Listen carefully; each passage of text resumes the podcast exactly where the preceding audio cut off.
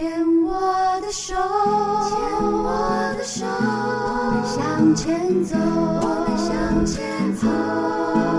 Can't you？大家好，欢迎收听《牵手之声》看 Cheers 网络广播电台。您现在收听的节目是米娜哈哈记事本，我是主持人米娜。如果您是第一次收听这个节目的听众朋友们，本节目播出的时间是在星期三的晚上十点到十一点播出。这个时段是由四个主持人轮流主持播出的，所以本节目本集播出的时间是在三月二十三号星期三的晚上十点到十一点。下一次播出则是在四个星期后，也就是四月二十号，一样是星期三的晚上十点到十一点播出。欢迎听众朋友们持续锁定收听，本节目也会上架要在 Podcast 的平台，所以也不用担心，就可以不受到时间限制的，随时就是可以想重听任何就是在牵手之声网络广播电台的节目，就可以随时收听喽。我们现在回到了就是米娜哈哈记事本的最后一个单元，就是。米娜好朋友，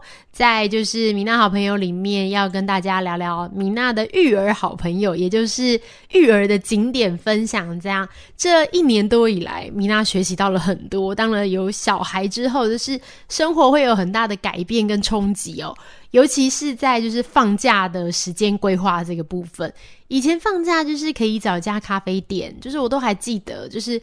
睡得饱饱的，然后醒来以后呢，就找一家咖啡店，然后我们就在咖啡店里面点一杯饮料，然后就在里面，你懂得，看看书、玩玩手机，做什么都可以，然后或是看看剧，甚至看看剧也都可以。那就在那边度过了一个就是轻松宁静的早晨，这样子。那到了就是呃，我们会一边喝咖啡一边吃一点点心嘛，然后中午就不用吃了，吃了这样早午餐。到了下午的时候，我们就会提早来吃晚餐，就是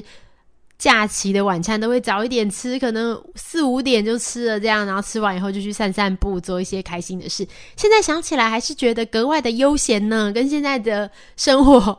完全是截然不同，真的差太多了。就是我到现在就是还是到处跟就是准备怀孕的朋友们、准备有小孩的朋友们说，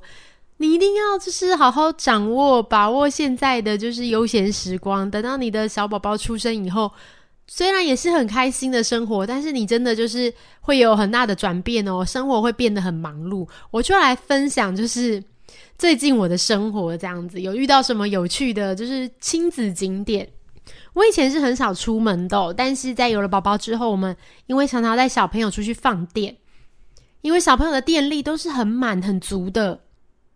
所以我们现在就是会常常带小朋友出去走一走。如果是在家里附近的话，甚至是一个公园、一个简单游乐设施，然后或者是哦大一点的公园，比如说像是南港公园啊，或是大安森林公园这一种有那种很大片的草地的。都好，不管是哪一种都好，重要的是小朋友有没有在上面放放电，然后奔跑，然后挥洒一下汗水，这样子消耗体力，这才是最重要的。另外，在平常就是米娜没有工作的时候，我很喜欢去，就是最近非常喜欢去基隆哦。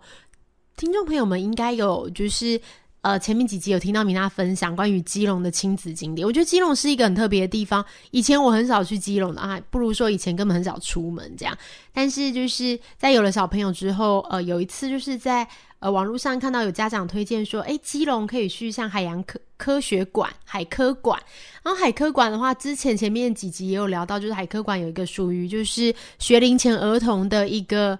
呃，游戏区它就在海科馆的一楼，然后进去以后就是它有做很好的防护设备，然后有溜滑梯呀，然后就是有假的船呐，可以当船长开船，有球呃就是积木池这样子，然后可以让小朋友堆积木，然后有一些就是具备就是一些生态的资讯，比如说。呃，这只鱼有多长啊？然后它贴在墙上有多高？然后小朋友就可以在这个鱼的下面，也就是量量你的身高，看看你是不是只有这只大王鱿鱼的可能二十分之一啊？这样子是一些还不错，就我之前超喜欢去的。然后现在的时间刚好是三月了嘛，三月有一个非常特别的，就是天气开始回暖了，虽然还是春天，就是昨天都还。那个中午北部的最高温都还有三十度，今天听说就是会下降，可能下降个快十度这样子，又会变回天那个春天的天气，然后晚上可能又会下雨，隔天又会就是在变冷，但是有的时候又会很热，这样就是一个很典型的春天天气。我们在就是呃这几天春天天气很难得的放晴，就是这几天的那个气温都有到中午都有到大概二六二八这样子，所以我们就去了基隆的另外一个景点，也就是我们今天要推荐给听众朋友的，就是和平岛公园。不晓得听众朋友们有没有听说过和平岛公园？我之前呃就是。有听说过和平岛公园，但是没有去过。然后开始带宝宝去了几次以后，觉得和平岛公园真的是一个呃很推荐给不管是大人小朋友都很适合去玩耍的地方哦。我们就是如果是先这边先讲，就是它的就是呃设备好了，就是和平岛公园其实它有一个很棒的特色，就是它有一个呃游泳的水池。叫做蓝海水池，然后这个水池呢是海水的，它把海水就是包围起来，所以你在泳池里面，其实里面会有鱼啊，比如说类似一些海胆啊，就是一些。海里生物这样子会在泳池里面，然后我们就可以在这个呃海水里面游泳，这样大人大人。然后那个泳池有二点五公尺深，然后它就是你其实往外看过去，它就是海洋了嘛，所以它就是一个无边际的泳池的概念。这样，如果你是住附近的民众，它好像还可以有成票，就是你每天都可以去游泳。哇，其实很棒诶，这个。很不舒服，然后呢，就是很冷，对，因为海水就会比较冷这样子。但是大家就是也不用怕说，哎，小朋友去危险。就是和平岛有一些很棒的，就是亲子设施，我觉得它这一点考量的很好。和平岛给我的感觉不像是台湾传统的，呃，不管是博物馆或是公园的感觉，它给我一种就是呃规划都很完整的感觉，不像不像以前早期我们台湾这些设施的印象，比较像国外那种亲子友善的地方的感觉，然后。在那个宝宝泳池有一个地方叫做青青水池，青青水池它大概是六十公分深，也没有算很深。然后它也是天然的水池，一样是有一些呃池边啊跟水底有石头这样子。所以这边有特别提到，就是如果小朋友要去玩水，因为六十公分其实蛮蛮矮的嘛。那这个如果小朋友要玩鞋玩水，还是要穿鞋套或是穿那个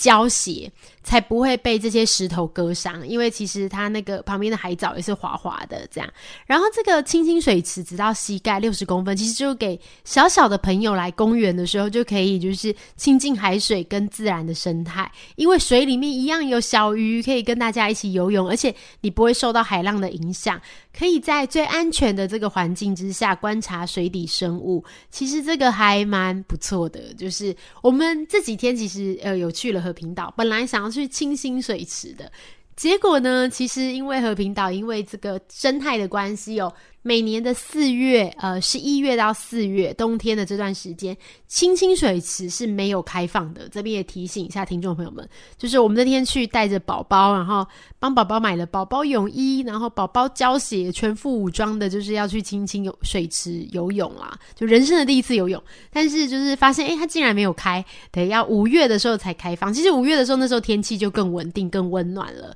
到时候就是也可以带小朋友去。不过我们在那边也遇到了蛮多家。家长跟我们一样扑空哦，大家都想说天气那么好，赶快带小朋友去晒晒太阳、放电、游游泳这样。结果就是水池没有开，但是也不用失望哦，因为它除了就是刚刚提到的大人的这个蓝海水池有开放之外，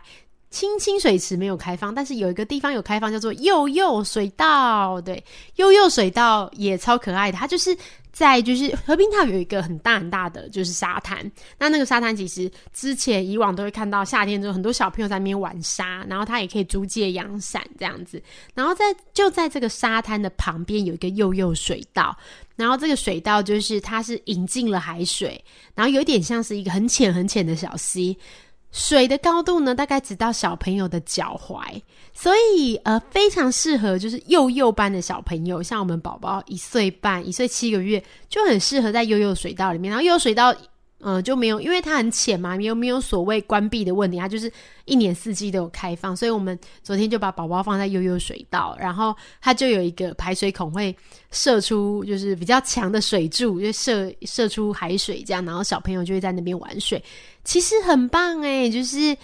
呃，从很浅的，就是小朋友直到大概脚踝深，小朋友都在大概到脚小腿吧，小腿的一半这样子。然后这么浅的水，很适合当宝宝第一次接触海水的一个水池。然后看宝宝在里面，就是也可以带一些自己的玩具，就是有一些挖沙的，或是一些呃可以装水的这些玩具，然后让宝宝在这个里面，然后装装水呀，然后玩玩沙，然后感受一下。我觉得诶很好诶，我们宝宝的第一次，人生的第一次就就献给了悠悠水岛这样子，所以这边也就是推荐和平岛，就是有带小朋友的爸妈们推荐和平岛这个地方给大家。然后如果是带小朋友去的话，不用担心，它也有投币式的冷热水的淋浴啊，或是。